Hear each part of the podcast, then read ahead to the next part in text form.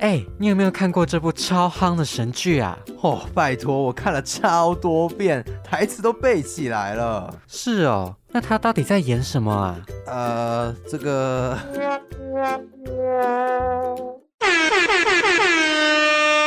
广大剧迷朋友注意喽！还在为戏剧中复杂的含义感到不飒飒吗？还是追剧完想大聊特聊呢？加入当我们聚在一起，让小抓、小马陪你追剧、聊剧、聊人生。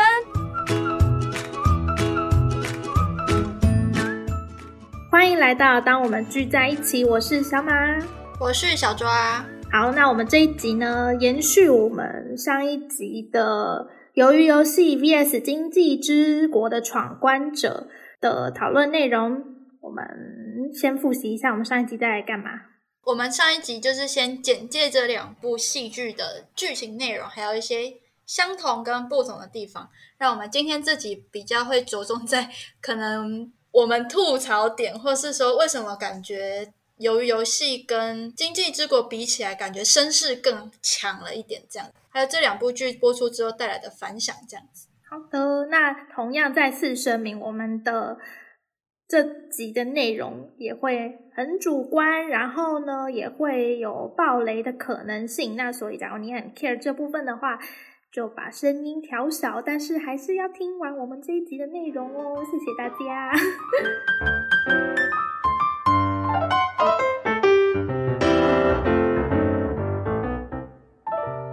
是的，那我们就先从吐槽点的部分开始讲好了。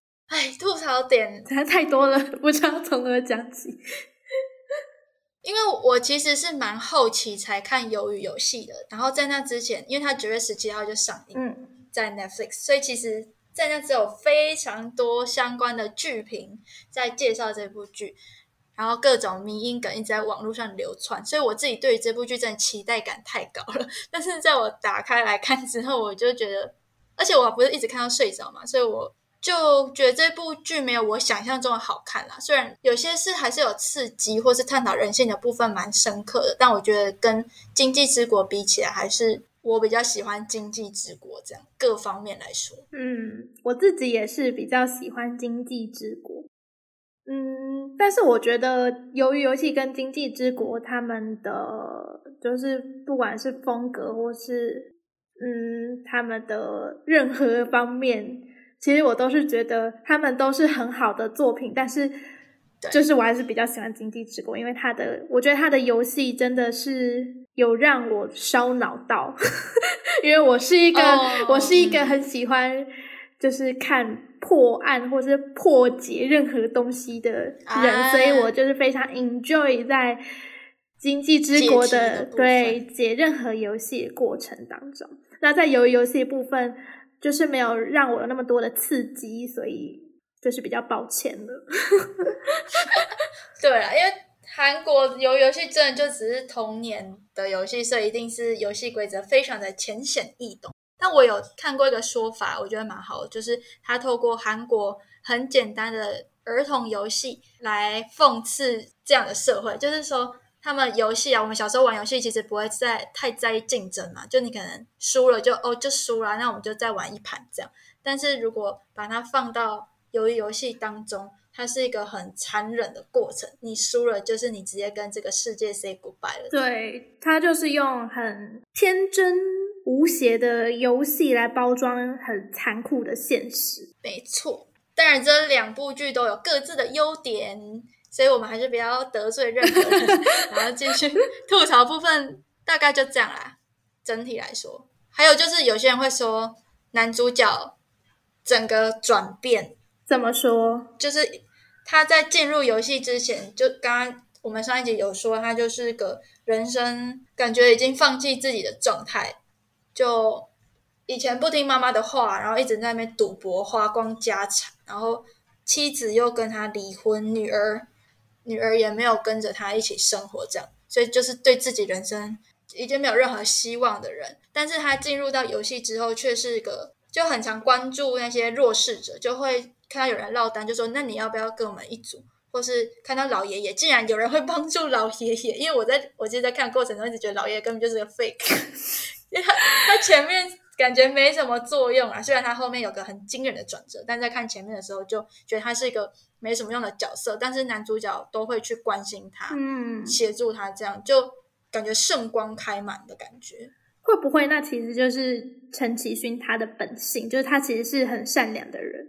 哦，然后被现实搓磨到，嗯，就是他其实没有，他其实没有，就是遗失掉他那份善良，就是他的善良，其实就是从头到尾都是他人人人格 个性中的一部分，就是他会去帮助别人这样子，然后他也不忍心去害别人，虽然说他在某些游戏中也是为了自己的 利益而而去。进行了一个陷害的动作，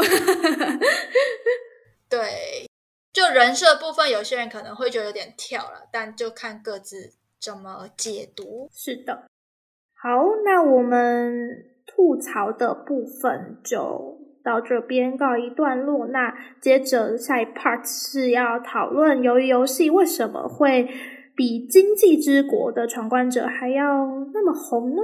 对。因为《经济之国》是在去年十二月十号 Netflix 上映的，然后由于游戏是今年九月十几号，所以两个戏剧节也才差一年。嗯，而且他们题材是一样的，但是却可以明显的发现，由于游戏的讨论度更高。对，那我们有归类出两点。那首先第一点是行销的方面，就这两部都是 Netflix 平台上面的作品。那我自己觉得韩国这方面行销真的是超厉害，因为他们演员啊很常上 YouTube 的频道做宣传，而且其实这部剧演员其实超厉害的，像李正宰啊、朴海秀，还有演江晓的那个演员，都是韩国地位很高的的演员啦。虽然虽然那个江晓是国际名模，这样反正就是各方面。某个领域都是非常发光发热的人，所以请到这样卡司是很不容易的。然后他们还愿意上 YouTube 做非常多的宣传，所以可能就吸引很多剧迷、影迷、粉丝去收看这部剧吧。嗯，而且还有那主要的演员群，他们也有去上美国的脱口秀节目，所以就是大大增加他们的曝光度。因为美国脱口秀就是一个很知名的一个宣传平台，就是很多。不管是歌手或是一些新戏，都会就上去他们那边做宣传，所以也是一个很好提升他们曝光度的一个做法。对，而且其实，在看演员上节目宣传，可以看到这些演员私下的一面，因为其实，在剧里都每个都是可憎可恨的。嗯，对。然后实际上他们生活上的感觉啊，就跟剧里蛮大的不同，所以更加那种反差萌吧，更能吸粉。那另外饰演。江晓的演员郑浩娟呢，她在脱口秀上面也是用全程用英文接受访问，然后对答如流，所以也是让大家很惊艳的一个地方。就像你刚刚说，可以看到大家不为人知的一面。对，还有那个魏和俊啊，演那个医生，不是医生，演那个警察的人，他很，他私底下也很会跳舞哦。嗯，就他有在回馈粉丝的影片上面就有录一小段他自己跳的部分，就还蛮令人惊艳，就是有被帅到了。真的，听说他的粉丝数好像也是大暴涨。对，其实这一部剧的演员每个 IG 都追踪数整个暴涨超多，像魏和俊，我记得因为我之前在重返十八岁的时候就关注到这名演员。他那时候印象中是六十多万吧，嗯，而且我那时候还没有追踪他哦。然后在有游戏之后，他已经目前是八百四十五万。那你有追踪他吗？这个超多，有我后来就追踪他，因为我发现他已经粉丝数超级多，我不追踪也不行，要赶一波这个风潮。没错，跟风者。然后李正宰啊演。男主角的人，他更是在十月二号开通 IG，而且他第一篇我就是在宣传。哇，好尽责，真的是很会。然后目前追踪数有来到三百八十多万。那饰演江小角色的演员郑浩娟，她现在的 IG 有两千零七十一万，真的哇，更多了这不是就已经快要接近那一种 idol 的那种 等级的对啊，追踪数？对啊，就知道这部剧给他们演员带来多么好的反响。嗯，真的是韩国行销做的很好。像我们上一集有讲到，就是不管各国的 Netflix，他们都致力在推广鱿鱼游戏，对啊，真的太强。你觉得经济的行销方面怎么样？因为他去年嗯，我觉得他的行销呢，相较于游游戏，真的有点逊色了。因为就我所知道的，他们像那种办宣传会啊，他们也都是就没有到国外去。我我印象中应该是没有到国外去做很多宣传，可能也是因为那时候疫情嘛，就是比较严重，所以也没有办法太多国外的活动。那像我有看到的话，就是他们有那群演员，就是很多的演员，他们就出席的他们的应该是就是那种记者会那种吧，然后大家就有分享一下他们拍戏的感言什么的，然后他们也有放很多幕后花絮在 YouTube 上面，然后但是我觉得讨论度就是没有像鱿鱼游戏那么高，因为他们。没有到很多，很没有很多到海外去宣传的机会吧？对，那我觉得不只是这样，因为其实从有游戏上映到现在，可以发现你现在打开脸书，几乎都是有游戏的剧评啊，或是一些分析内容的文章，感觉是 Netflix 买很多写手啊，真的是超爆多的。那他们为什么不买给经济之国？因为他们也都是 Netflix 的作品。对啊。我也是很，还是 韩剧的市场更大，相较日剧来说，有可能呢。嗯，因为像 Netflix 今年韩剧部分真的很亮眼，从年中吧，我是遗物整理师，然后再到丁海寅主演的第一批逃兵追缉令，到现在的鱿鱼游戏，每篇真的你打关键字超多相关剧评的。哦，也是，因为其实我觉得韩剧在某种程度上面来讲，已经。赢过日剧非常多了，就是不管是在国际上面的讨论度，或是人气来讲，韩剧都普遍比日剧还要来的有话题性。对我觉得蛮可惜的，因为《经济之国》真的是很好看的一部剧，真的希望他们行销多上点心。像现在疫情已经缓解，就是可以可能考虑到国外也是上个脱口秀。但他们英文程度不知道行不行啊？那就加油。嗯，而且其实这两部之后都会有第二季的打算，没错，所以也希望经济这方面第二季可以多花钱在行销方面。经济第二季目前正在如火如荼开拍中，相信很快就会上映，拍很久。嗯，好期待期待。那接着呢，我们。比较完两部作品他们的话题度之后，我们要来分享《鱿鱼游戏》开播之后产生哪些反响。没错，那第一个呢，除了我们刚刚说的演员 IG 最终数暴涨之外，接下来想要说的是，因为这部剧让国外想要学韩文的比例真的是大增哦。会哦，那这样小抓你，你有饭碗了，饭碗。呃，我以为你说饭碗要被抢，不是我说你会有饭碗了啊！在感谢鱿鱼游戏。那除了学习韩文啊，也有他们韩国文化推广也也推广的非常好。因为像刚刚有提到法国嘛、菲律宾，他们其实都有有游戏相关的展览，或是娃娃的那个吉祥物立在那边。然后现在国外有很多人想要体验韩国的童年游戏，包括。一二三木头人啊，还有碰糖怎么做啊，还有打弹珠啊，那些游戏，真的哎，国外的人小时候是玩什么？感觉他们不会玩，不会玩这些，感觉他们感他们是没有一二三木头人，还是他们是有没有？哎，感觉是芭比娃娃嘛，那些还有战斗车，战斗车，就他们不会有那么那么。童年的活动，但也不知道啊，身边没有这方面的朋友。总之就是让韩国文化非常有效的输出到国外去。对，然后其中他们的一二三木头人韩文是无穷花或是木槿花要开了。那为什么是木槿花跟无穷花呢？是因为这这个花是他们的韩国的国花，他们国徽上也会有的一个。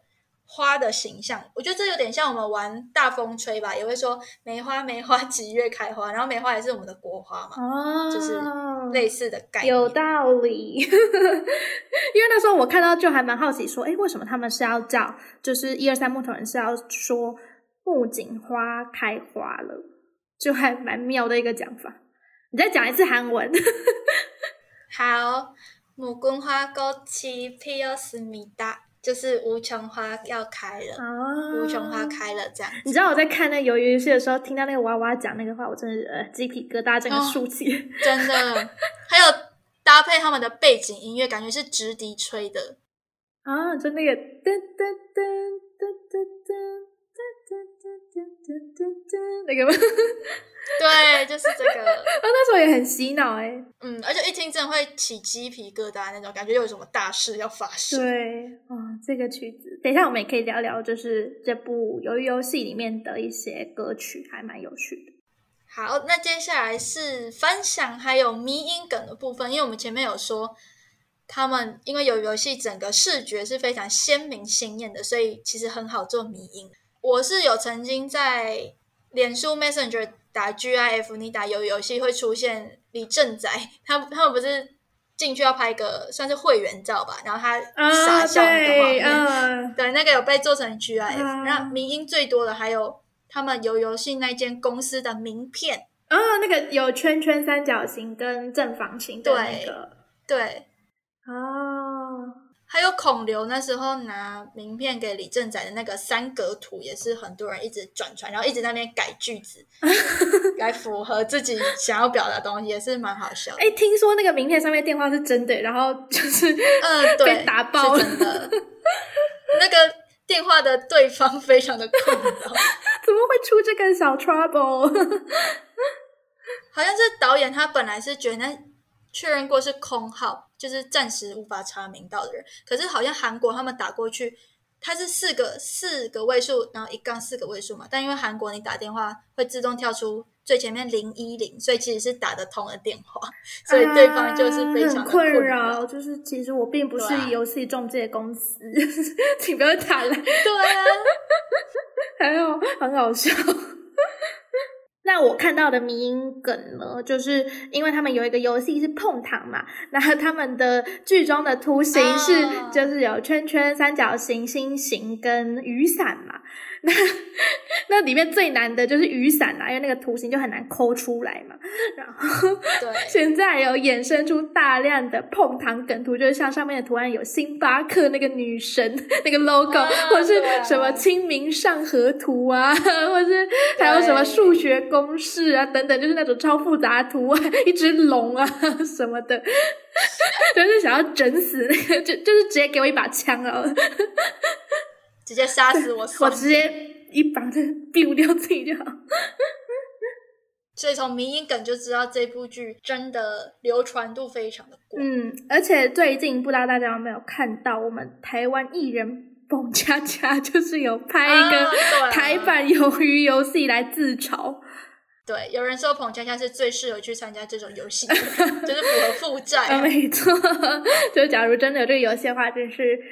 那个 可以去参加一下，对，哎，但有是不是小马自己觉得，如果是经济之国闯关者参赛者去参加游游戏，几乎是可以完胜的啊？对，我们刚刚开录前也有聊到这个部分，因为其实我觉得，因为经济之国那个里面的参赛者呢，他们就是有擅长某一方面游戏嘛，例如说你是擅长体力的，你是脑袋很好的，你是很善于。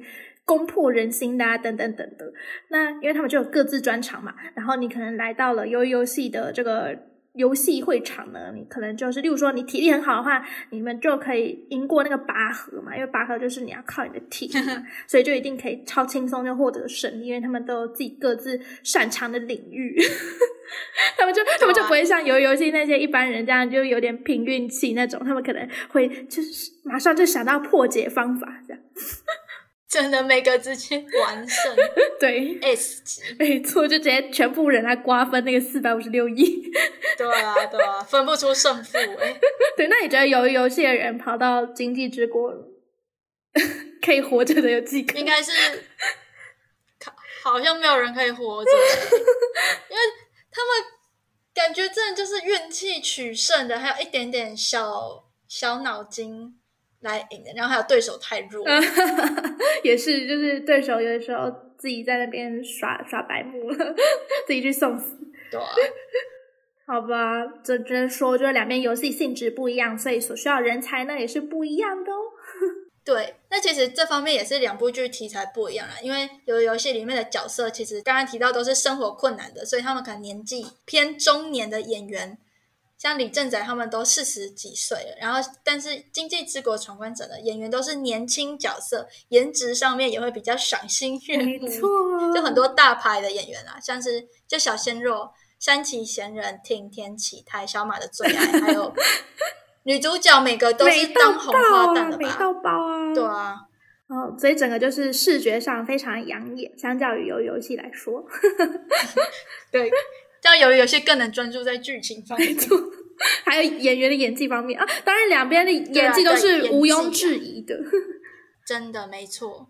好的，那接着我们就分享一下戏剧里面的一些小彩蛋好了。那首先第一个聊的是鱿鱼游戏的部分。那由于游戏里面的歌曲呢，除了我们刚刚前面有讲到那一首那个噔噔噔噔噔噔噔噔噔噔噔噔那首之外，是呃小抓，你有没有发现它里面有用古典乐？哦，有，他们要揭开游戏，好像起床音乐吧？对，古典乐。是的，是什么歌？那一首呢？是哎，我要哼一下。噔噔噔噔噔噔噔噔噔噔噔噔，那什么是不是这样哼？为什么又没有印象了？噔，哎，有点忘记前面是怎样，反正就噔噔噔噔噔噔噔噔噔噔，就就是反正就古典乐，还有他们要睡觉也都怎么办？我现在 我现在整个，我怎么觉得好像不是这变音成好好，反正起床起床的那个音乐是海顿的降一大调小号协奏曲第三乐章。哦，就是有一个小喇叭那边吹的那个声音，对不对？嗯，对。然后听说那一首歌曲呢，是小喇叭检定考试会考的一个曲目，必考曲目。对，听了整个就很有精神，就赶快醒了。对，可以把它设成闹钟，这样你就不不会再赖床。但是如果看完这部剧，可能会联想到他们起床又要受难，立刻惊醒。对。好，那第二个曲子，这次我应该哼的就会比较正确了。好，我再哼一次，噔噔噔噔噔噔噔噔噔噔噔噔噔噔噔。好，这次有比较听得出来。这不会是小步舞曲吧？呃，不是，是小约翰史特劳斯的《蓝色多瑙河》这首，大家应该就比较有印象了。对对，音乐课有教。对，这首应该就比海顿那一首比较有知名度一点。那它出现的场景是大概什么样？我记得是就是在那个彩色回旋梯上面吗？我记得了，好像他们有时候厮杀的慢动作，对对对，也会，所以嗯，就特别讽刺，嗯，就一个。冲突的美学，对，真的，对对对，就是有用到，还有其他的古典乐也都有用到。那大家有兴趣的话，就可以找他们原声带来听哦。其实我觉得他们原声带也是蛮好听、蛮洗脑的。他们原声带好像都偏无声、无人声的版本，很多嗯纯音乐，对对对，然后都有营造很神秘。的感觉对，很神秘紧张，然后又带一点童趣，因为他们是童玩的游戏嘛，所以就会有一点俏皮。因为我觉得最近韩剧有融入很多古典乐，因为像我们第一集介绍的《我是遗物整理师》，他们也有用很多古典乐，是的，来安定那个男主角的心情。嗯，但是这个哎，用在游游戏里面是要安定观众的心情吗？对，是冲突的美学。没错。好，那这就是其中一个小彩蛋。那第二个彩蛋就是，不知道大家有没有发现，就是由于游戏里面的那些粉衣人，他们的面罩的图案是有另外一层意思的。有发现？那小小抓来说。好的，那他们粉衣人呢？其实有分成圆形、三角形跟方形。如果你有注意的话，他们头盔有这样的差别。那圆形面具的人，他们的职位是劳工，然后是最低等级的人，他们就是负责做一些杂事啊，像煮食物啊、搬运尸体呀、处理尸体，而且你要上级的批准你才能说话。然后宿舍甚至还有监视器，整个没有人权的感觉，就像那个小喽啰。好，那接着第二等级呢？第二等级是三角形的面具，那它的职位是士兵，有在上一层。那他有行使武力的权限，然后常常都可以配枪啊，所以他就是负责枪决那些遭到淘汰的参赛者，然后负责维持秩序啊，然后跟确保游戏的进行。对，所以也就是大部分大家看到的游戏里面把人变掉，就是小抓最害怕的那群人，就是我们三角形的粉衣人们。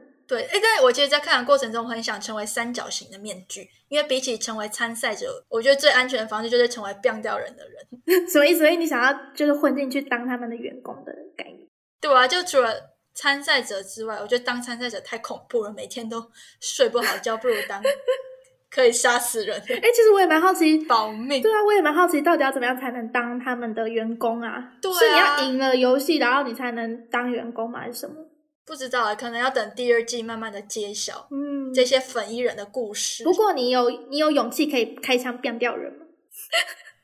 但我觉得比起被变啦，如果只能选一个，我当然要选择变人。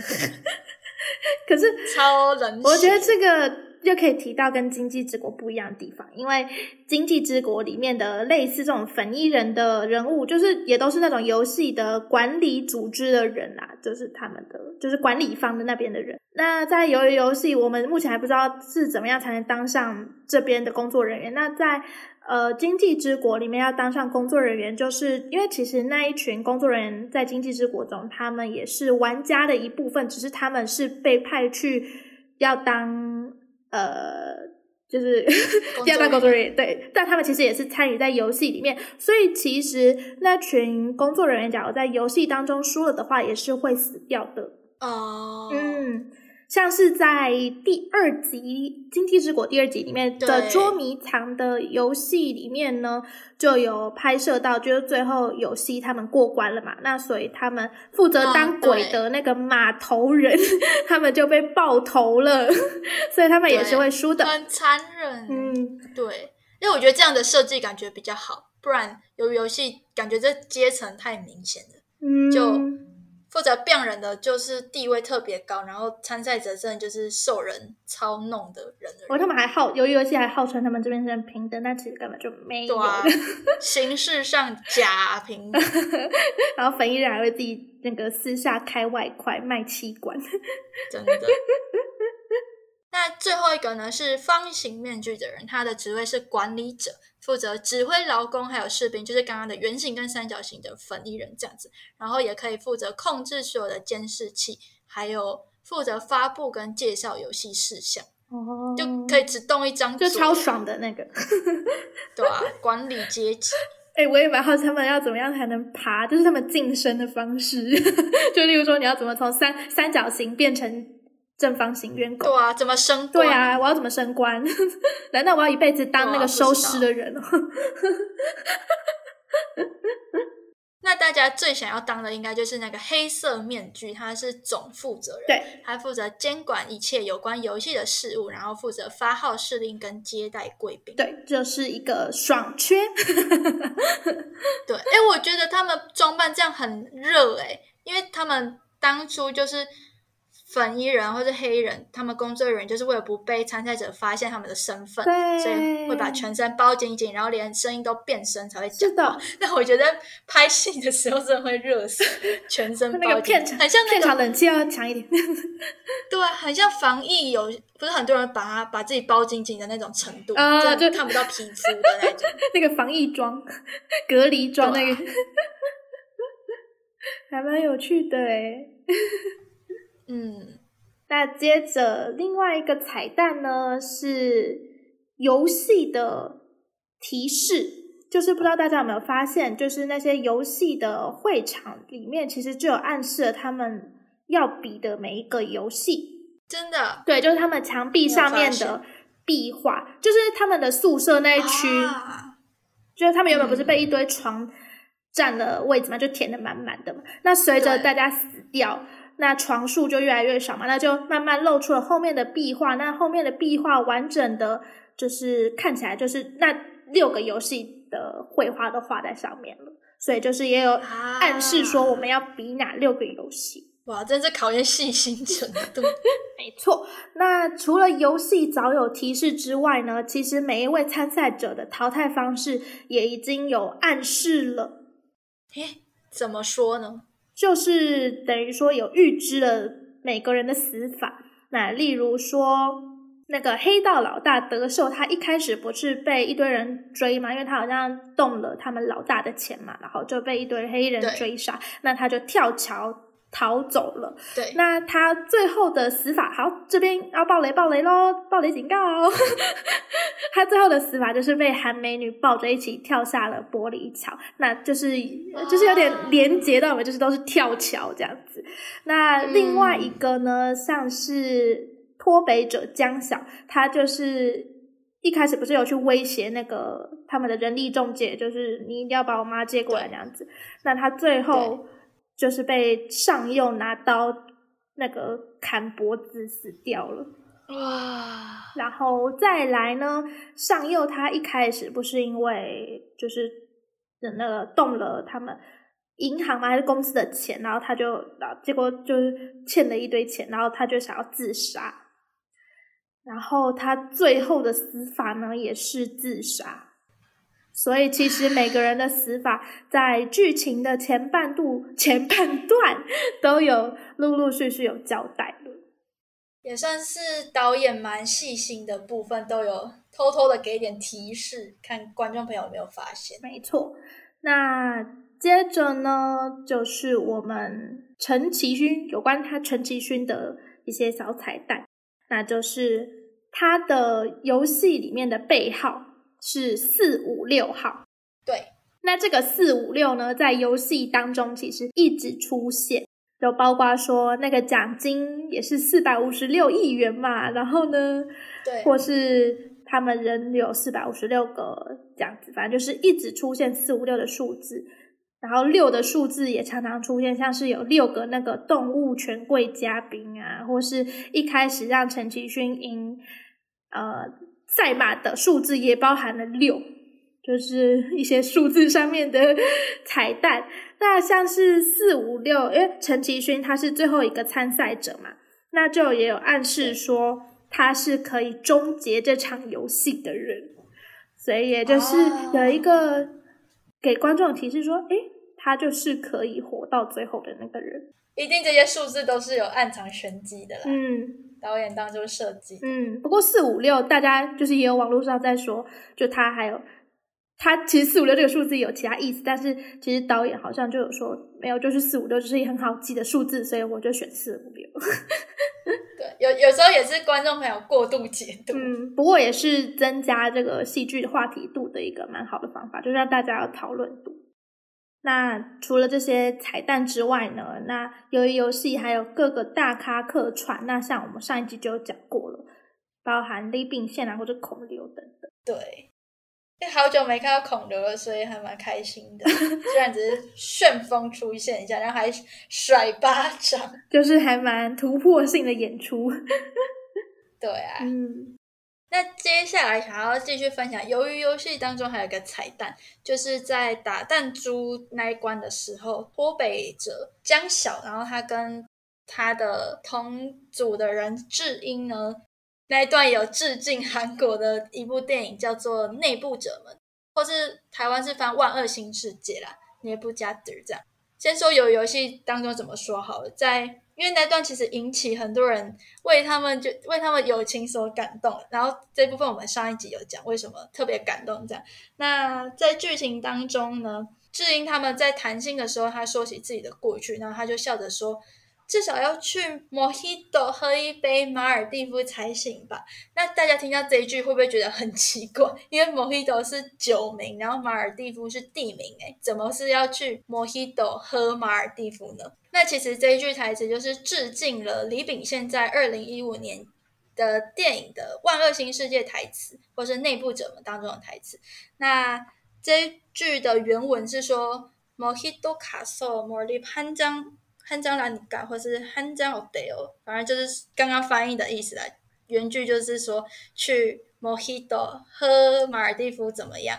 那其实他是想要表达，他就是故意的，是其实是要说去马尔蒂夫喝 Mojito。那呃，这个电影为什么会这样说呢？是因为这部电影是有一种犯罪黑帮政治那一方面的电影，然后李秉宪饰演一个为总统。候选人做一些肮脏政治手段的角色，那这句台词是出现在李秉宪跟曹承衍，就他们在江边谈一些事情，然后听李秉宪他后来的访问是说，这一句话是他的即兴台词，因为其实他的角色是比较沉重的，那整部剧的步调也都是比较沉重的部分，所以他希望在这个场景能够让大家观众朋友可以缓和一下情绪，然后搞笑一下，所以故意把。两个部分颠倒来说，就成了后来的名台词，想要耍一下幽默。对，然后这句，因为我觉得韩国人看电影有个习惯，他们很会记一些名台词。因为如果有常看韩综的人就知道，他们很常会出很多电影的名台词，然后叫来宾猜说这是哪一部电影出来的。那这句台词就蛮常在韩综里面出现。哦，不过。我觉得没有很好笑，我是会很困惑这句话到底什么意思。对，感觉是韩国人才懂的梗啦。对对对，有看过《万恶新世界》的听众朋友也可以跟我们分享这部哎这句话在电影中到底有什么特别的含义，要不然我真的是很困惑。我跟小抓都很困惑。小抓找了很久，对啊，小抓还跑去找原文资料，但但我们还是没有很了解。对吧？生梗的部分，对，就是到地梗。不过营地的梗埋的太深，我们就是我们平凡夫俗子不是很懂。所以这是他的即兴台词，也是蛮厉害的。对啊，成为风潮。好，这也是鱿鱼游戏一个小彩蛋，而且李品宪刚好也是有客串鱿鱼游戏这部剧，所以也算是一个巧妙的连接。真的。好，那我们关于鱿鱼游戏跟经济之国的讨论呢，就差不多到这边告一段落。那我们最后就是想要来分享一下我们各自看完这两部剧的心得，有没有想要推荐大家再去看这部剧呢？那我们先从小抓，有请你来分享一下。好，我接下来会是逆风发言。好的。就由于游戏就是从开播以来就非常具有话题性，所以我就是冲着这股热潮想说来跟风一下，好了就看。但是就是现实太骨感了，期待越高就是跌的越低。就我自己看完就没有觉得它值得这么评价，超级逆风哇！好危险发言，危险发言，危险发言。嗯，我觉得剧情来说就。有点比不上《经济之国》啦，因为它《经济之国》真的是更复杂、更烧脑。我们前面也一直反复的强调，那有游戏就是因为它就以韩国童年游戏包装，所以它真的是很简单理解。然后有些人设就我真的很想打下去，就是因为他们中间不是有让他们重新回到生现实生活当中，对，让他们中断游戏了，对，然后。他们反而后来回到现实生活当中，就是受不了，我一直还是在底层没办法翻身，后来才又回到游戏当中，然后就展开另外一个系列思想。我就觉得你已经对前段已经经历过了，你为什么还要回去？而且你以为你可以撑到最后拿到那么多钱？你以为哦？你以为你有主角光环？你以为你那么厉害哦？对啊，就他们再回去，我整个傻眼呢，真是学不乖哎。不过我觉得也是。能够同理他们为什么会这样做，因为其实，在找资料的时候，就是也有看到有些人就说，他们真的在现实世界中活得太痛太痛苦了，比在游戏里面还痛苦，所以他们才宁愿又再回去。不过就是，唉，不过有这个反转，我也是还蛮 surprise，就是他们居然有投票这种机制，说，哎，我们可以不要玩哦，就是 我们要回去哦，这样子，然后就。感觉就是很民主啦，但结果也是民主害了他们。对啊，因为他们后来也自愿选择重返游戏。嗯，不过在在戏剧里面，好像有一句台词是说，在现实世界生活中，就是很像地狱这样子，所以他们才宁愿又再回来。对，那假如是你的话，你还会再回去吗？当然是不会，因为我知道自己的能力一定是就要被杀死。哎，不过。不过我有一个疑问，就是说他们那时候不是投票，然后大家都回去，然后假，然后他就说，假如你们要再回来的话，那我们游戏就会再重启。那假如有一堆人回去，那我可以不要回去吗？就是有人想要再回去，那我可以不要回去吗？还是我一定会被强制？其他人都想玩的话，那我还是会被再遣送回去？没有，如果你不想玩，就不会回去，因为后来他们中断游戏之后，再重返游戏就有。几十个人就没有回去参加游戏了，但是呢，大 boss 会继续关注这些没有回去的人的动向，就是会适时的再推你一把名片，对，就是在怂恿你回去啊。原来如此，我们觉得就是考验你自己。我跟我跟小抓都不会再回去，对啊，绝对不会，等下被一定会被杀死。四百五十六亿还没拿到，我们就先拜拜。虽然我刚刚有点逆风发言，但我还蛮肯定演员的表现啦。因为其实这部演员真的是够大咖，而且只是电视剧能邀到这样的卡司。嗯，就李正宰是韩国最年轻的影帝，朴海秀从《机智牢房生活》之后就有就已经被认证是很厉害、很有演技的演员，然后现在也都是电影咖等级的。然后像那个郑浩娟，她是名模嘛，对，然后也转战演员，这样就。还有魏和俊，魏和俊真的从这一出开始，终于有人注意到他了，也是蛮感动的。他之前演很多配角啊，然后终于这一部让他被更多人看见，就一个很好的机会。这样，所以这些演员也是撑起这部剧很重要的人。所以演技方面当然是。称赞称赞称赞，但是就是剧情方面觉得《经济之国》更好。没错，而且哦，那你对《经济之国》还有什么话要说吗？除了这剧情之外，呃，《经济之国》，我觉得我真的可能会找时间把它看完吧，因为我觉得演员们都是我很喜欢的演员啦。然后加上他之后有第二季，就还蛮期待他之后的发展。嗯，好，其实我跟小抓的。意见还蛮像，就是我前面有说，我觉得《经济之国》的游戏是比较吸引我，因为我就是喜欢一个烧脑的，烧脑题材的人，所以我觉得由于游戏的那些儿时儿时游戏无法满足我，所以我会比较喜欢《经济之国》。那当然，两部作品。都很好，都不有不同的客群，有不同的风格，所以我觉得大家也都是可以找来看看，然后有你们自己的想法，也都欢迎再跟我们分享。对啊，每个人的看剧喜好不同啦，可能你很喜欢游游戏，也不一定。我 我想到那个哈味，有人喜欢，有人不喜欢。不过还是不可否认，就是由于游戏真的掀起一波非常强大的风潮。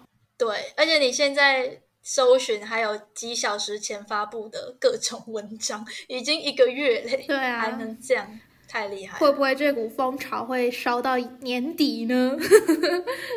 嗯，拭目以待。对，我们也可以期待未来第二季的发展，虽然不知道就是什么时候开拍，什么时候？对对，但是是应该会确定有第二季，因为毕竟他们的结尾那个铺梗的部分还蛮明显。哦，被看穿了，所以但导演也有答应啦，也对啊，答应要拍。像这种题材就很容易发展第二季啊，假如口碑好的话，所以就很容易有第二季。那《经济之国》也会有第二季哦，应该会比《鱿鱼游戏》第二季先登场，因为目前正在开拍中。嗯，期待期待。对，希望明年就可以看到了。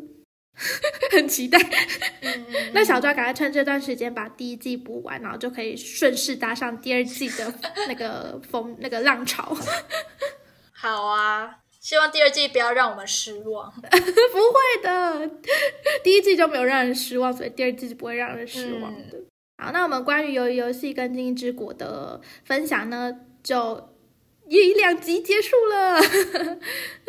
耶！希望大家听完之后真的。就是可以从这些剧得到一些收获吧。对，或是假如剧荒，就把这两部剧找来看看。对，那我们今天的讨论就到这边，请大家继续期待我们下一集的主题。大家拜拜，拜拜。